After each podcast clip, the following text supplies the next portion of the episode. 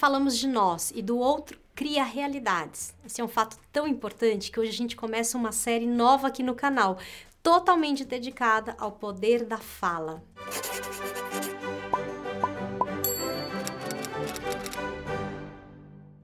Falar é uma atividade básica e definidora do ser humano. Através da fala, a gente expressa a nossa humanidade e se distingue das outras espécies animais. É interessante falar sobre a fala, porque a gente pode dizer que, por um lado, ela é uma das grandes vantagens evolutivas da nossa espécie. É porque o ser humano fala que ele se torna superior aos demais animais, no sentido que a gente é mais capaz de assegurar a nossa sobrevivência do que as demais espécies. Por outro lado, a gente também poderia pensar que falamos porque somos uma espécie que tem um tipo de defeito que tem uma desvantagem adaptativa em relação aos outros animais, que é compensada falando. Isso mesmo, se a gente for pensar do ponto de vista do preparo de uma criatura para lidar com o seu meio ambiente, o ser humano é muito despreparado. A gente não tem presas, a gente não tem garras, a gente não tem força, não tem velocidade, a gente não enxerga no escuro, quer dizer, a gente é muito fraquinho. Mas, sobretudo, o que é mais defeituoso é que a gente não tem respostas pré-programadas para situações que se apresentam na nossa vida. Toda espécie animal tem uma resposta pronta para situações da vida, isso que a gente chama de instinto. Quer dizer, os animais já nascem com um repertório de instintos que vão ajudá-los a lutar pela sobrevivência e que vão colocá-lo em contato direto com a natureza. Então, o animal ele não precisa falar, porque ele já sabe como agir. No ser humano, o instinto falhou. A gente não nasce com esse conjunto de respostas programadas para situações que a natureza vai colocar na nossa vida. E se a gente pensar que a gente nasce sem esse repertório para sobrevivência, então dá para entender por que, que nós estamos dizendo que somos uma espécie que apresenta um certo defeito. Gente, eu nunca tinha pensado nisso antes. Aí eu fiquei questionando o Francisco, né? Porque afinal de contas, toda hora a gente fala, foi instinto. Ou então eu sigo o meu instinto. Ou é o instinto de sobrevivência do ser humano.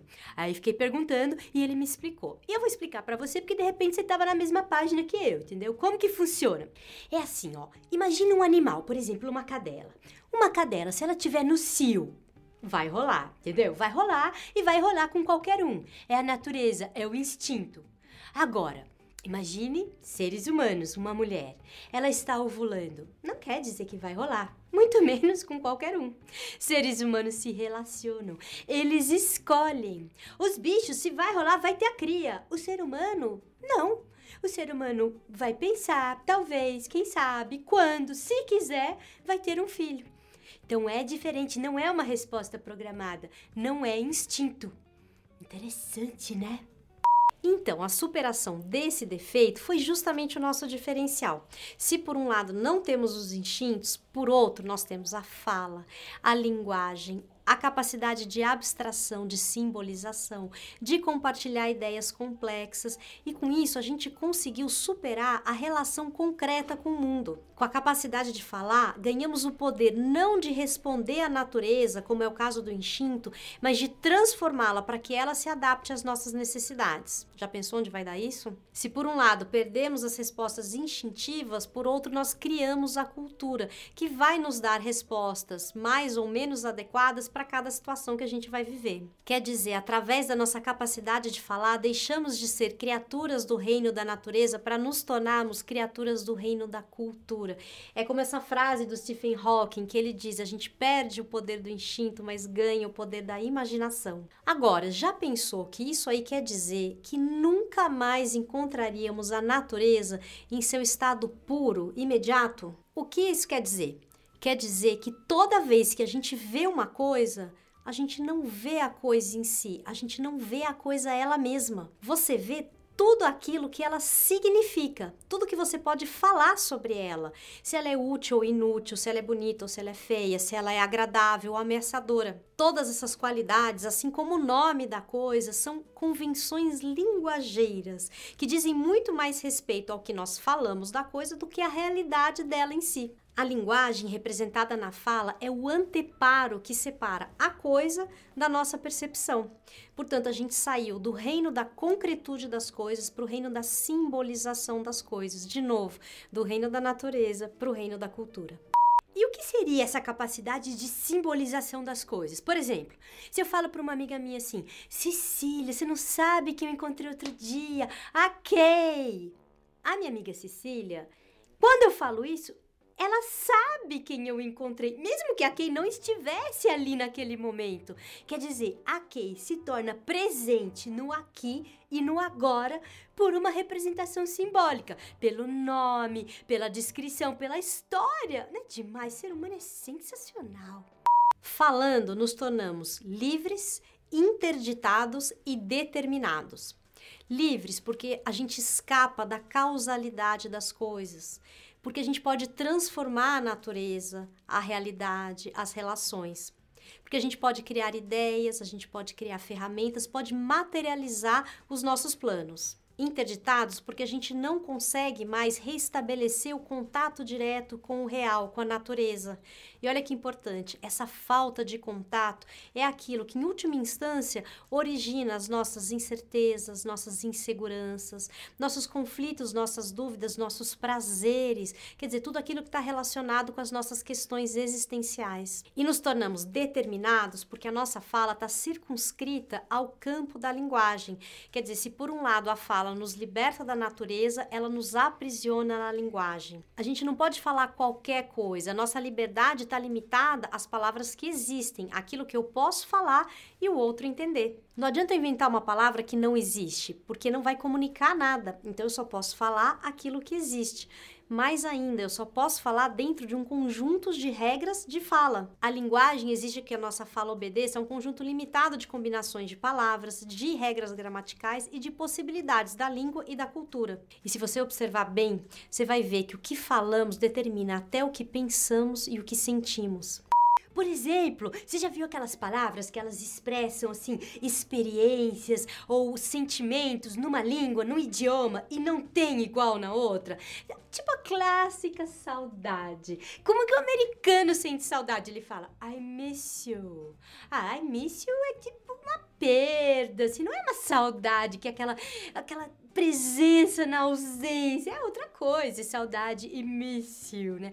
Ou então, cafuné, oh, coisa boa, cafuné, como é que se traduz cafuné? Ou então, ziriguidum, você já viu outro povo com ziriguidum que nem a gente?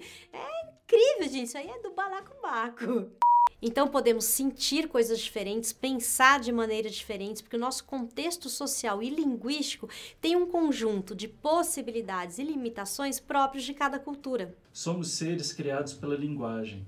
Lacan dizia que o falante é um falado. O que falam de mim, da minha história, como sou julgado pelos preconceitos sociais, tudo isso fala de mim, até o meu nome. Ser quem eu sou é ser alguém que é falado como um Francisco. Toda vez que surge essa fala que traz o meu nome, eu me reconheço e reconheço que ela me representa e determina o meu lugar no mundo.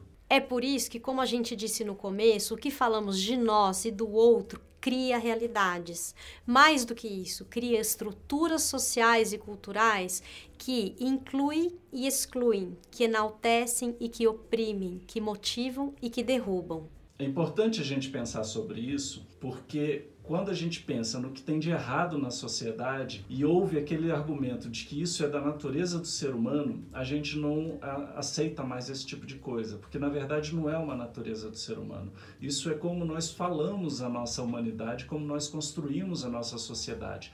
Isso é o que a gente estava falando de ser livre. Então, se a sociedade é de um jeito hoje, a gente pode construir uma sociedade de um jeito melhor no futuro. Da mesma forma, a gente pode pensar que a gente é muito mais aquilo que a gente gente fala sobre a gente mesmo do que aquilo que dizem que a gente é. Agora, gente, isso aqui não é aquele negócio de autoajuda, não, tá? Aquela história de você ir pra frente do espelho, falar, ó, oh, você vai vencer, acredita em você, frases positivas. Não. Como você se diz é como você conta sobre você, para você e para o outro. É como você estrutura, como você faz suas narrativas pessoais. É como você sustenta a coerência das suas escolhas. Então, o negócio é assim mais completo, mais profundo mesmo. Tudo aquilo que falamos sobre nós mesmos, falamos para nós mesmos e para alguém nós nos constituímos esteticamente nesse encontro com o outro que reage diante do que a gente fala sobre a gente.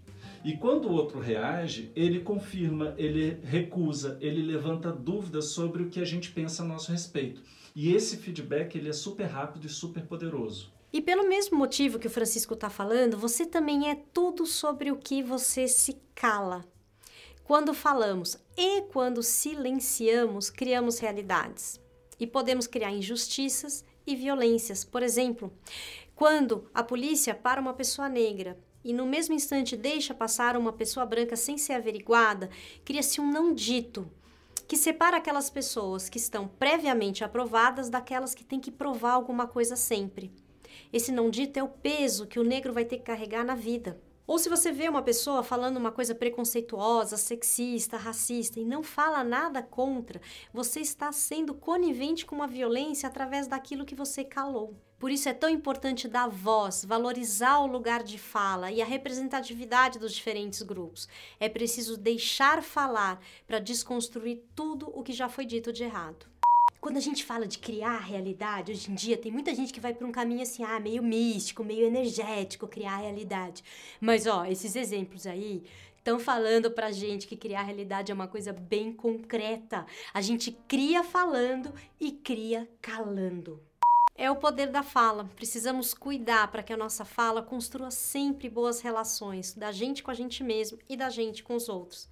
Não é incrível saber o quanto a nossa fala é poderosa? No próximo episódio, nós vamos falar sobre poder falar. Porque às vezes a gente quer, mas não pode falar, não consegue falar. Por que compreender esses momentos em que faltam palavras é importante para poder falar? E que poder é esse? Semana que vem a gente volta. Muito obrigada pela sua companhia.